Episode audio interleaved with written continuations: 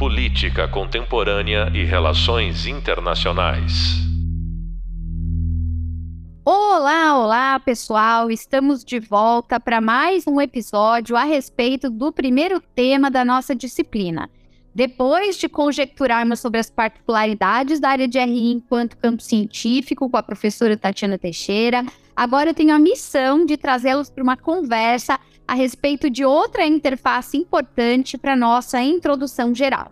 A gente vai falar, claro, sobre as possibilidades do profissional em relações internacionais. Como vocês sabem, as RI correspondem a uma área interdisciplinar que permite atuações em campos de trabalho variados, que inclui o setor público, o setor privado e, claro, o terceiro setor.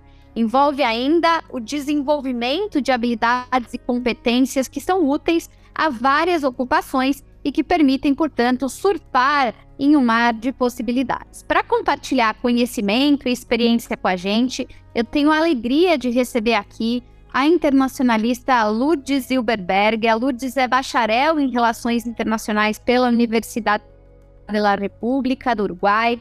Antes de ser, é, após ter se formado, ela mudou para São Paulo, onde começou a trabalhar na FAAP, enquanto diretora de internacionalização por muitos anos. Também recentemente acumulou o cargo de diretora local do Instituto Confúcio para Negócios da FAAP. Ela é uma super especialista em internacionalização da educação, é, particularmente educação superior, também especialista em temas como interculturalidade, competências interculturais.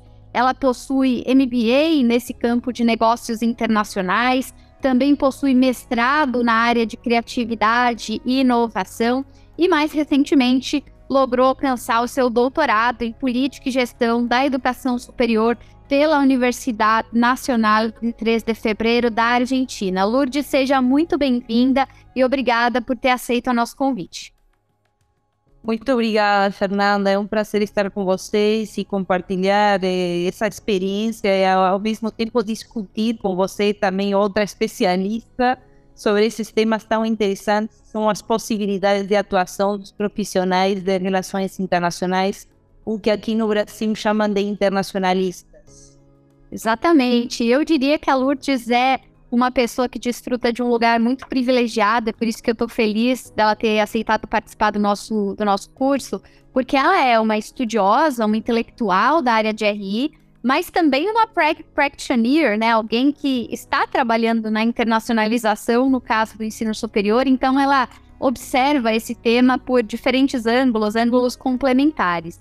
E eu vou começar justamente daí, Lourdes, apesar de todos sabermos né, que o mundo globalizado e de tantas transformações também afeta é, as carreiras, né? Afinal de contas, todos nós temos que nos adaptar é, a essa realidade. Nem sempre a gente fala o tanto quanto deveria sobre isso. Então, eu queria muito utilizar da sua trajetória, da sua vivência, para que nós pudéssemos explorar um pouco mais sobre o que você pensa desse assunto. Então, eu vou começar de um jeito é, ao mesmo tempo descritivo para o nosso aluno, mas que te permite trazer a sua vivência, te questionando sobre quais são as principais áreas de atuação para um profissional de relações internacionais, de acordo com o seu ponto de vista.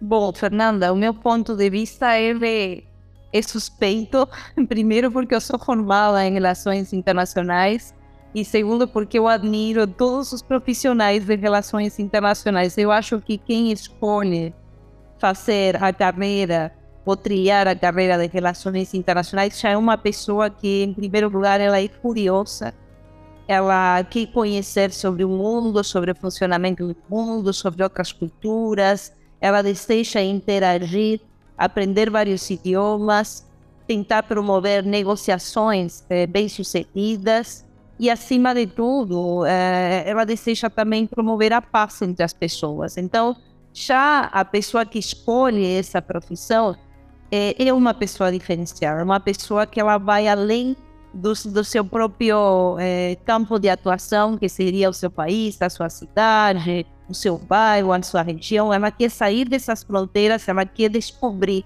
descobrir o mundo. Então, já são pessoas que têm essa intenção é, ou esse objetivo de conhecer. E como áreas de atuação, elas foram se ampliando ao longo dos anos, né, Fernanda? Quando eu estudei relações internacionais, eu me lembro que era ainda uma carreira desconhecida na época.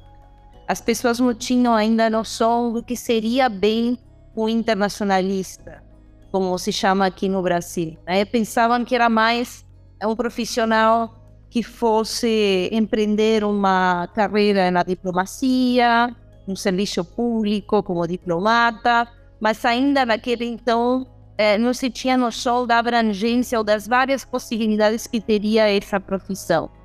Inclusive na área, como você bem mencionou, na área acadêmica e na área das relações internacionais institucionais, falando de instituições privadas ou até de instituições de ensino superior ou de educação superior. Então, eu acho que, inicialmente, o profissional de relações internacionais, ele entende como funciona o mundo, como eu mencionei anteriormente, ele é curioso, então ele vai estudar outras culturas, ele vai estudar várias línguas, ele saberá se comunicar de forma eficiente e apropriada com pessoas de outras culturas. Então ele é um profissional que pode se desenvolver em qualquer campo de atuação nas empresas multinacionais, eh, nas empresas locais que lidem também com pessoas ou instituições do exterior, no setor público, não só como diplomatas, mas também em outras áreas. É porque hoje em dia, como você bem mencionou, habitamos um mundo globalizado, mas além de ser globalizado, ele é multicultural, ele é intergeracional, ele é interconectado, interdependente, e mesmo que eu não atue numa empresa multinacional ou transnacional, eu terei certamente contato com pessoas de outras culturas.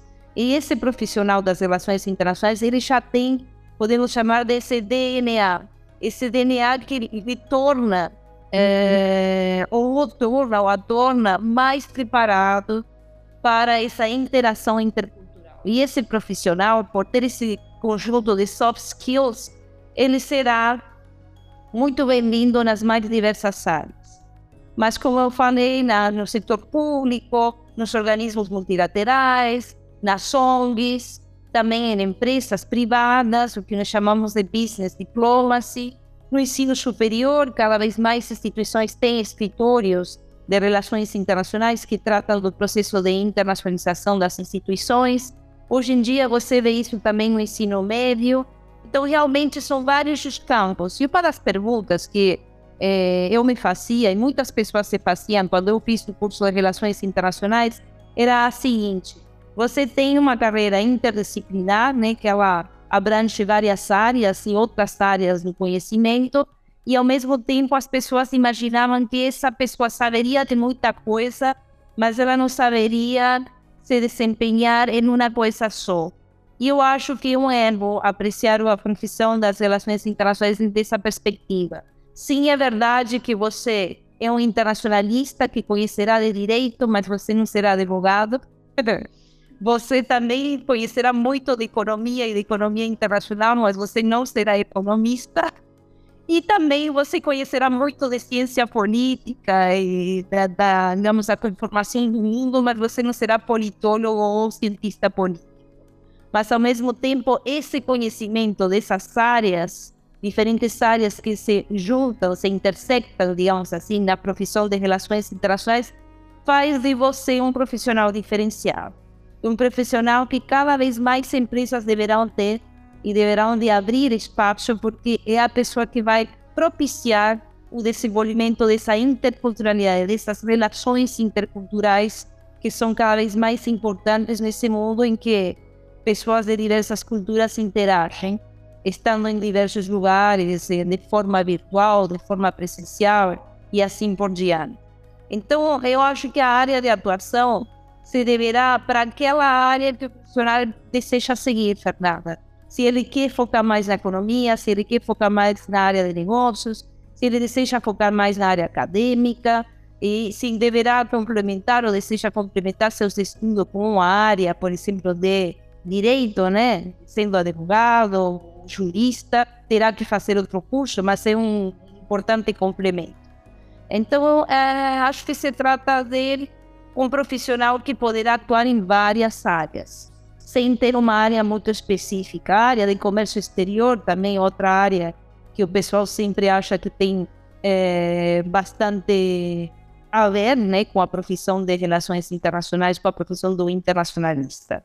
E Lourdes, eu queria justamente trazer algo que você mencionou já no início da tua resposta, né? Um paralelo, um comparativo entre o mundo que você conheceu quando você escolheu relações internacionais e o mundo que hoje se apresenta diante dos nossos olhos, né? Queria que você contasse para os nossos alunos como é que foi o seu ingresso no campo de RI e de lá para cá, que mudanças você percebe no campo de atuação é, em relação às possibilidades, a perfil, não só dos cursos, né? Aqui a gente está no contexto de uma pós-graduação, mas é, do ponto de vista geral, né, do campo de conhecimento das relações internacionais.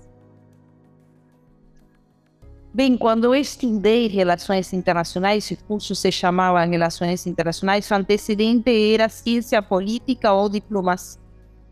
Então se entendia naquela época, estamos falando para vocês se localizarem nos anos 90, me formei em 1999, né? Era ainda uma profissão muito nova. Eh, na Universidade da República, na UDELAR, onde eu estudei no Uruguai, eh, está alocada na eh, Faculdade de Direito. Então, o curso de Relações Internacionais que eu fiz, ele tinha um componente muito importante de Direito, mas você não é advogado, você não se formava como advogado. E o complemento que todos faziam naturalmente, como era na faculdade de Direito, era seguir Direito. Tanto assim que eu segui Direito e depois eu não culminei porque eu vim morar no Brasil. Mas na época não se tinha muita noção de qual seria o campo de atuação. Eh, se imaginava que era mais para o serviço exterior mesmo, né? Eh, para seguir a carreira diplomática. E claro que dos anos 90 até hoje a coisa mudou muito. E eu acho que aquela carreira que ela não, não tinha muita clareza na área de atuação ou no campo de atuação, hoje em dia ela realmente ela tem várias áreas de atuação e ela se torna cada vez mais necessária. Com carreira, você mencionou que nós estamos aqui falando para pessoas que estão fazendo uma pós-graduação em relações internacionais então, eu diria como carreira, como bacharelado e como pós-graduação, porque traz uma perspectiva que vem ao encontro do que é esse mundo globalizado, dessa interação entre os diversos países, entre nacionais de diversos países, nesse campo de atuação de multinacionais, de empresas que estão em, diversas, eh, em diversos países, em diversas cidades, com diversas filiais, que desenvolvem todos esses negócios internacionais que é o que move o mundo, além da relação entre Estados. Né? A relação entre Estados ela existe há mais tempo, mas a relação entre as pessoas dos diversos Estados, inclusive hoje em dia de forma virtual, ela é mais, mais recente, né? ou relativamente mais recente, e ela acontece graças à revolução dos meios de comunicação, graças à internet, a essa interconectividade que nós vivenciamos hoje. Então, claro que naquela época que eu estudava, eh, não tinha tudo isso. Né? A internet estava apenas começando e ninguém imaginava no que isso iria dar. E hoje nós vemos como realmente a internet facilita essa interação e facilita essa eh, conexão com pessoas em diversas partes do mundo. Então, evoluiu muito. Você tem uma, uma profissão, uma carreira, tanto na área da graduação como na pós-graduação, que pode ter diversos enfoques. Você pode ir mais para o lado da economia, quando eu, como eu mencionei antes, você pode ir mais para o lado da ciência política, você pode ir mais para o lado da, do direito, é, falando mais de direito internacional público, direito internacional privado, e depende do foco do curso, a ênfase que você dará a essa complementação a seus estudos. Então, para mim, relações internacionais ela é importante tanto como graduação quanto como pós-graduação e ela complementa muito bem outras áreas distintas. Se eu fosse formada em administração, em direito ou em economia, por exemplo, eu faria certamente uma pós-graduação em relações internacionais. Até em jornalismo, nas áreas de comunicação, porque você tem que entender como funcionam e você tem que entender essa interação que acontece além das fronteiras dos Estados nacionais. Então, acho que é, a carreira de relações internacionais e a área de relações internacionais como disciplina acadêmica, como área acadêmica, né? ela eh, encontrou seu espaço, ela encontrou seu valor e ela realmente se destaca hoje em dia entre outras profissões graças à importância que ela tem no contexto de mundo globalizado. Excelente. Você deixou a bola quicando para eu, é, claro, chutar, né? Vou falar é, sobre essa dimensão, a internacionalização, que é tão importante e sobre a qual você tem uma vasta experiência. Você dedicou muito da sua carreira a refletir sobre a internacionalização não só de empresas, organizações e instituições, mas de indivíduos, né? De como nós, enquanto profissionais, podemos nos tornar mais internacionalizados. E eu queria te perguntar, Lourdes, atualmente, como é que você avalia os brasileiros de forma geral nesse sentido? Em que estágio de desenvolvimento da nossa internacionalização nós estamos enquanto profissionais? Fernanda, o brasileiro, ele precisa, creio eu, se desenvolver um pouco mais. O Brasil, sendo um país continental, e este não é só uma característica, ou esta não é só uma característica do Brasil, mas sim de países com uh, dimensões continentais, e, e esses países necessitam desenvolver mais a questão internacional, no sentido de que as pessoas precisam entender que elas eh, devem conhecer outras culturas, que é necessário estudar outros idiomas. Estudar o idioma te aproxima do conhecimento intercultural, te aproxima da interculturalidade. E acho que o Brasil ainda precisa fazer um um esforço é, no desenvolvimento do estudo de outras línguas.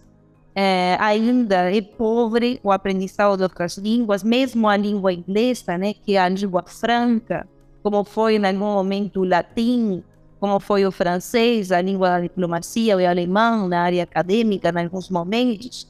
Hoje o inglês, e mesmo na língua inglesa, o Brasil ainda enfrenta dificuldades.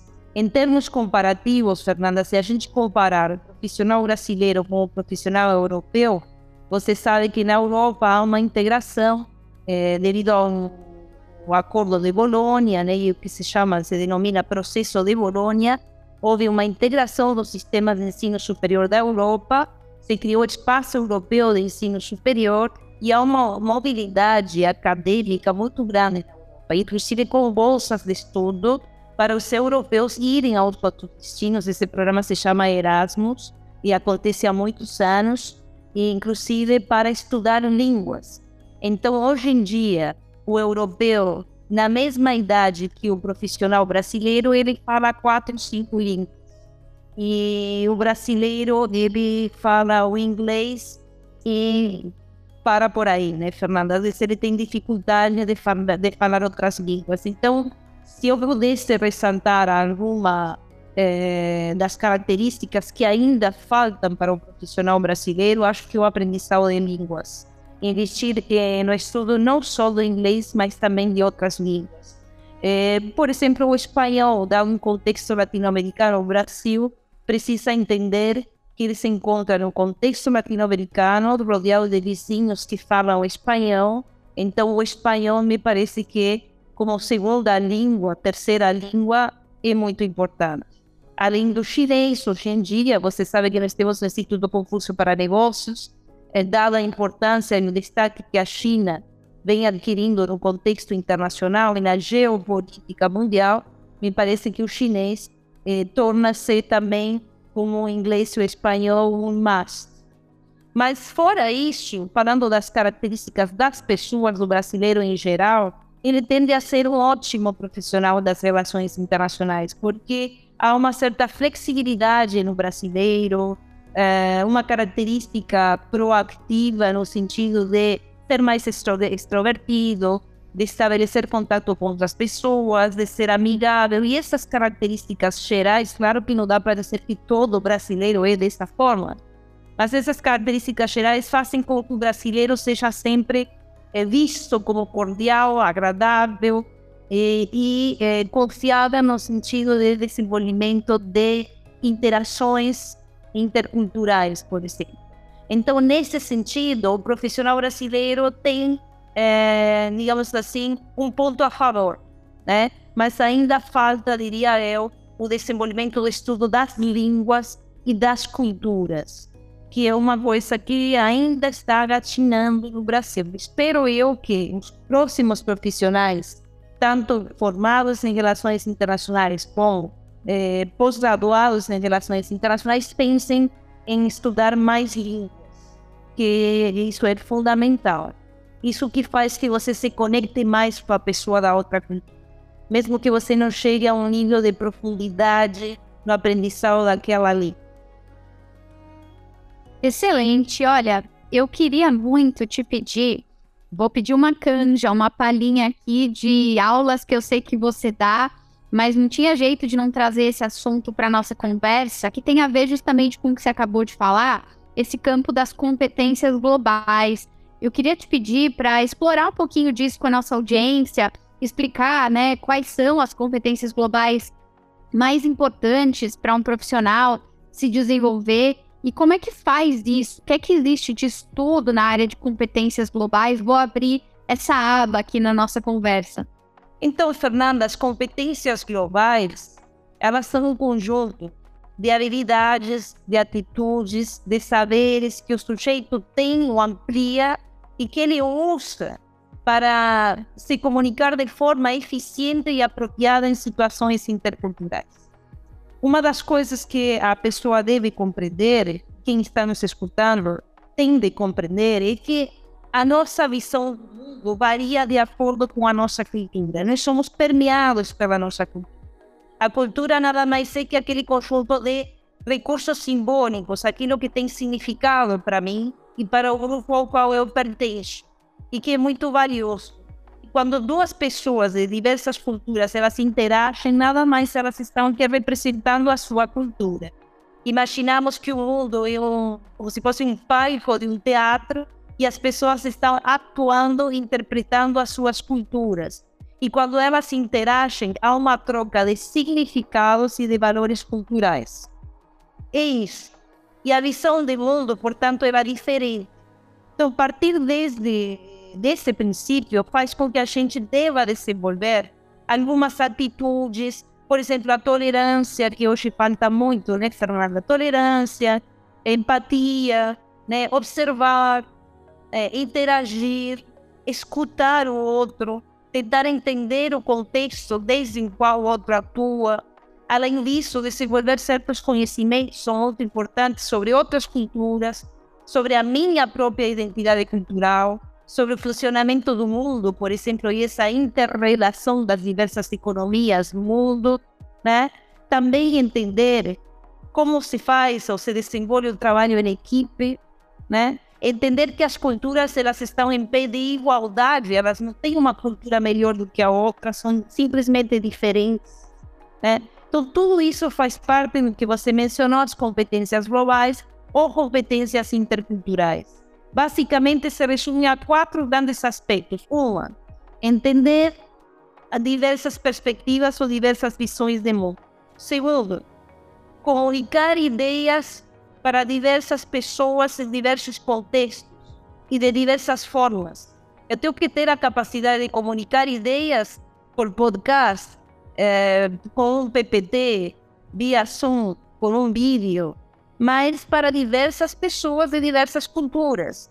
E diversas culturas implica também, por exemplo, a questão intergeracional. Hoje no mercado de trabalho a gente tem pessoas de gerações diferentes trabalhando no mesmo mercado de trabalho. Então eu tenho que me saber saber me comunicar com essas pessoas de forma apropriada, eficiente, usando esse conhecimento que eu tenho que adquirir.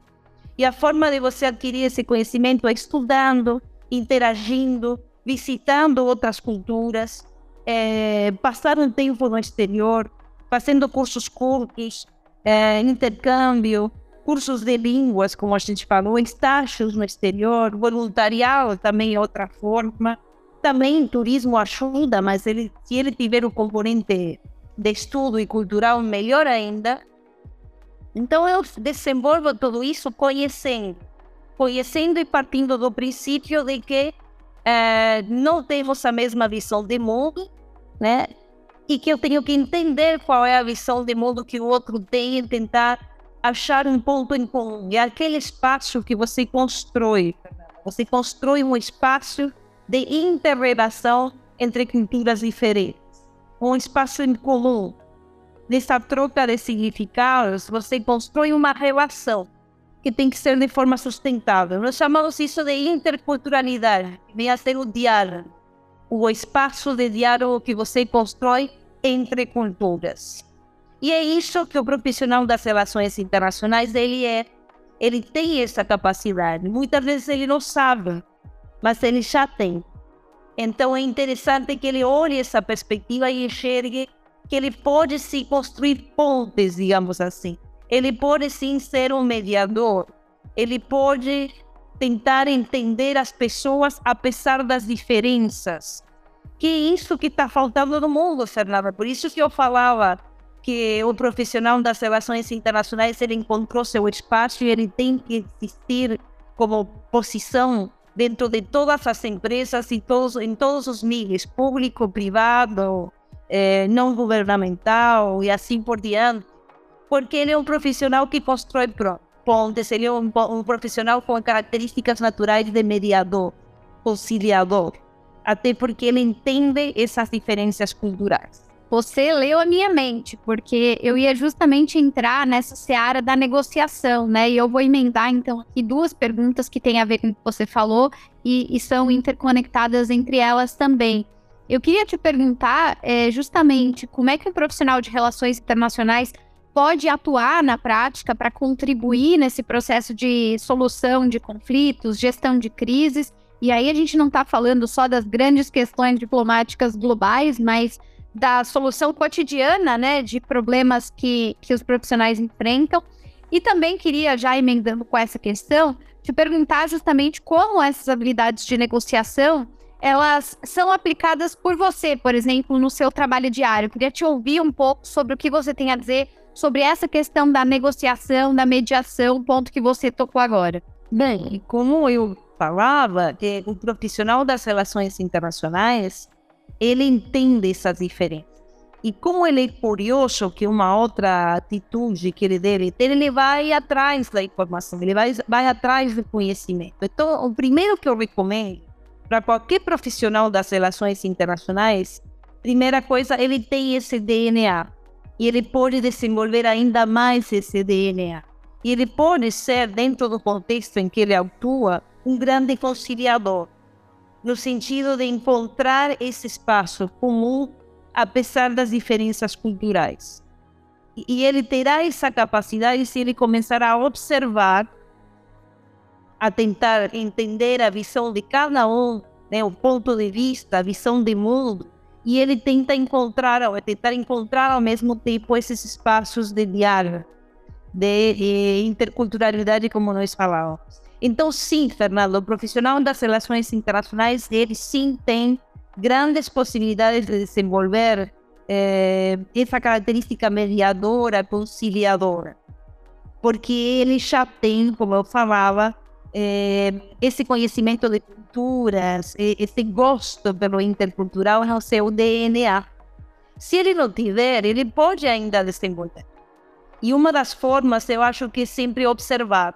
Observar estudar a cultura, entender por que as pessoas daquela cultura se comportam da forma em que se comportam, entender os ritos, as normas de etiqueta e qual é o pensamento que permeia por aquela cultura. Em inglês tem um conceito que se chama mainstreaming, né? Qual é o pensamento que está por detrás, por exemplo, da cultura chinesa? Nós sabemos que é o confucionismo. Então é evidente que o chinês, mesmo na contemporaneidade, ele vai se desenvolver de acordo com o pensamento confucionista. E claro que há outros pensamentos, por exemplo, o taoísmo também se encontra implícito na cultura chinesa. Se eu me referir, por exemplo, à cultura japonesa, tem uma, um grande eh, componente da cultura dos samurais, o Bushido, por exemplo, né? o código do samurai, essas normas de etiqueta e de bom comportamento que fazem do samurai um bom samurai. Ambas as culturas têm, claro, o confucionismo por detrás, que o Japão também teve a influência do confucionismo. e você tem nelas o respeito à autoridade, é, códigos rígidos de normas de etiqueta, né? Essa relação que se constrói baseada em códigos de comportamento, de respeito ao outro, né? Essa, por exemplo, no caso dos japoneses, o Kaizen, a, a melhoria constante em tudo que se faz, esse aperfeiçoamento nos mínimos detalhes, essas são características culturais que eu aprendo observando, estudando é, sobre determinada cultura. Eu estava falando do Japão, eu estava falando da China, mas se eu fosse fazer isso no contexto latino-americano, nós falamos na aula, Fernanda, por exemplo, os, a maioria dos países latino-americanos são de curto prazo, em termos de dimensões culturais. Eles desenvolvem relações de curto prazo. Entretanto, as culturas asiáticas, por exemplo, desenvolvem relações de longo prazo. Né? Você demora para construir a relação. Se você vai para a China, você terá vários encontros, jantares, almoços, depois você construir a relação. No caso do contexto latino-americano, não é o contrário. Mas muitas vezes, Fernanda, entendendo a história e a situação do país, a gente entende por que aquele povo se comporta de determinada forma. O contexto latino-americano, por exemplo, é novo. A história da América Latina, em termos comparativos, é relativamente nova, com sociedades que tiveram diversos problemas, desde problemas de guerrilha, desde problemas de, de, de limites, né? De dominação externa e assim por diante. Até guerra, né? a guerra do Pacífico 1, Pacífico 2, aqui no contexto latino-americano, ou é, independências, processos da independência mesmo latino-americana, isso faz com que o nosso pensamento e a nossa forma de, de ver o mundo seja de curto prazo. Por isso que você tem, por exemplo, uma diferença entre os países latino-americanos que não planejam e você tem uma China que tem os planos quinquenais e que faz e planeja política de Estado. Entretanto, aqui na América Latina você tem políticas de governo e a maioria delas de curto prazo que mudam quando muda o governo. É, isso tudo explica o comportamento da população desse contexto. Por exemplo, do contexto latino-americano ao qual eu estava me referindo. Né? São visões mais de curto prazo, tanto para uh, a esfera pública quanto na esfera privada. Né? Então, você comparando essas culturas, você percebe, entretanto, asiáticos, você precisa construir a relação, os latino-americanos são mais ansiosos e olham para relações de curto prazo, inclusive resultados de curto prazo. Quando os outros estão planejando, planejando, planejando, e não é por acaso, né, Fernanda, que a coisa está se movendo para a Ásia. Faz tempo que os negócios se movem para a Ásia. Eu não vou me entender, mas, pessoal, se vocês puderem observar tudo isso, começar a estudar as culturas, estudar idiomas, que são os que te aproximam ao estudo da cultura. Porque por meio do idioma que você consegue entender, por exemplo, os tipos de discurso, as normas de etiqueta, como é o cumprimento à pessoa, qual é a distância física entre pessoa e pessoa, quando, qual é o tipo de discurso, se ele é um discurso direto ou indireto. O discurso direto é aquele que eu falo aquilo que eu quero dizer. O indireto é aquele que eu sou mais ambíguo. Por exemplo, as culturas asiáticas elas resultam mais ambíguas, porque para manter a harmonia, que é um dos princípios confucionistas, elas não dizem aquilo que desejam dizer. E eu pergunto a vocês que estão nos escutando, como vocês acham que são as culturas latino-americanas, por exemplo, a brasileira? Se ela tem um discurso mais direto ou mais indireto? Eu acho que, em geral, elas têm um discurso mais indireto. E quando você interage com culturas cujo discurso é mais indireto, você precisa observar muito mais antes de agir. Observar, observar, observar. Ser tolerante, ser empático. Empatia é fundamental. E é claro que você tem, além de tudo isso, eh, a linguagem não verbal.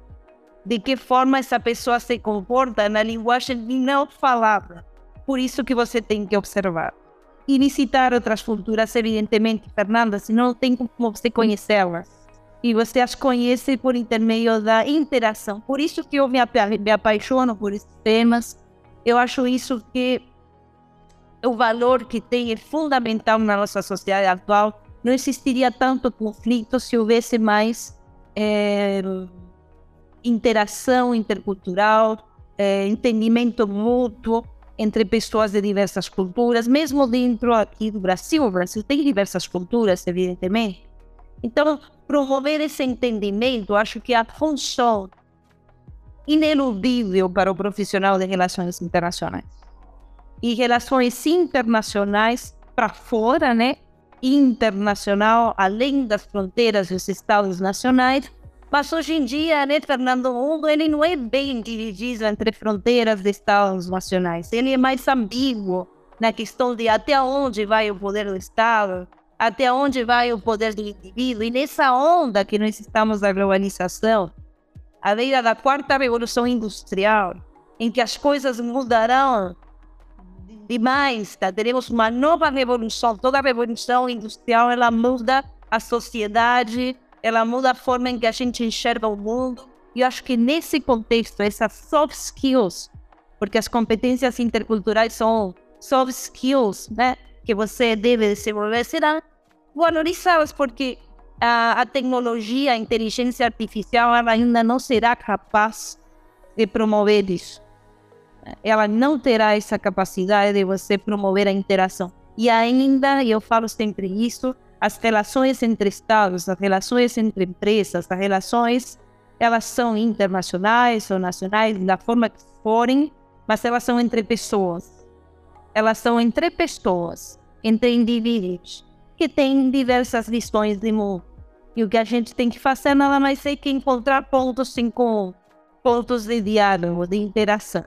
Acho que me estendi muito, Fernanda, mas é isso. Imagine, pelo contrário, eu estava aqui preparada para te fazer a pergunta derradeira, né, de como se tornar um bom analista internacional, independente da área de atuação, e no final das contas foi o que você nos ofereceu. Você fez basicamente um checklist aqui, passando por várias habilidades, competências, características, atitudes, que mais do que ofereceram esse panorama que eu estava prestes a te pedir. E então, para encerrar, eu sei que você é muito boa para indicar a bibliografia, já tive essa experiência anterior com você. Eu queria te pedir para, já se despedindo dos nossos alunos, uh, uma sugestão. Se você tivesse que dizer para o nosso aluno da pós-graduação, FAP Digital, que está querendo se internacionalizar, é, para ele ler alguma coisa, o que é que você recomendaria? Tem alguma coisa que vale muito a pena ser lida? Fernanda, olha, uma das coisas que eu tenho percebido, e estava falando isso com uma pessoa que veio hoje aqui no, no escritório, aqui na FAP, eu estou aqui na FAP fazendo esse podcast com você, é uma coisa que a gente tem que entender. Nós, como brasileiros, latino-americanos, eu uruguaia, quando a gente vai para o exterior, é importante entender que o outro nos enxerga como latino-americanos e entender que a essa interlocução faz com que a gente não represente só o Brasil, ou o contexto em que a gente atua, o ambiente de negócios em que a gente atua, mas também o ambiente latino-americano. Então, ser brasileiro não significa que eu vá lá para o exterior só falar do Brasil. Mas ser brasileiro significa que eu, além de representar o Brasil, teria que representar a América Latina, Fernando. E se eu pudesse dar mais um conselho, para o brasileiro, brasileira que nos escuta, é que ele estude um pouco mais a América Latina, porque quando ele está lá, quando ele estiver lá, ele vai ser questionado sobre a América Latina. Então, parece até meio clichê o que eu vou falar aqui, mas eu vou recomendar um compatriota para vocês. Dois livros de um compatriota uruguaio, Eduardo Galeano. Leiam, pessoal, mesmo que seja um livro que foi escrito na década de 70, ele teve várias atualizações e edições posteriores. Leiam As Leis Abertas de América Latina, de Eduardo Galeano. E leiam também o livro dos abraços, de Eduardo Galeano. Nas Leis Abertas de América Latina, vocês vão encontrar um pouco da história latino-americana e aquele passado histórico que nos une como latino-americanos e que todo internacionalista tem de conhecer. Porque quando ele vai para o exterior, ele está representando a América Latina além de representar o Brasil. O segundo livro é mais um livro de entretenimento que ele apresenta no livro dos abraços, diversas situações e contextos que o Eduardo Galeano viveu em seus, suas viagens e suas visitas a outros países da América Latina. Seria isso, Fernanda. Acho que dois livros que, nossa, valem muito a pena, os dois valem muito a pena e são bem interessantes, diferentes um do outro, mas bem interessantes ambos, ambos os livros. Excelente, viu como eu tinha razão, pessoal, em pedir para Lourdes uma recomendação. Queria agradecer, Lourdes, muitíssimo obrigada. Esse seu tema ele é fascinante, foi maravilhoso poder dar materialidade ao que nós temos aprendido aqui na nossa disciplina. Queria te agradecer pela oportunidade de partilhar tanto com os nossos alunos e já deixar o convite para você sempre voltar aqui a todos os nossos projetos. Muito obrigada. Eu que agradeço, Fernanda, e enfim, quando vocês quiserem, podemos conversar, podemos é, discutir esses temas que realmente para mim também são fascinantes. Pessoal, não deixem de se internacionalizar. Não deixem de desenvolver essas competências interculturais. E pondo o limite por igual. Não há limites para nossa capacidade de ação. Um abraço a todos e muito obrigada.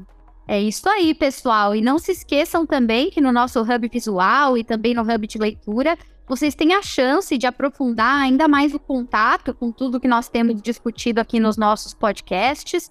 Por hoje, por hora, vou ficando por aqui. No nosso próximo episódio, vamos falar sobre a globalização e o debate sobre o fim do Estado moderno. Então, deixo o convite, não percam. E claro, você acabou de ouvir um podcast sobre as possibilidades do profissional em relações internacionais, com pitadas, eu diria, de internacionalização e competências globais, com a professora Lourdes Hilberberg. Eu sou a Fernanda Manhota e eu te encontro muito em breve para uma próxima conversa. Política Contemporânea e Relações Internacionais.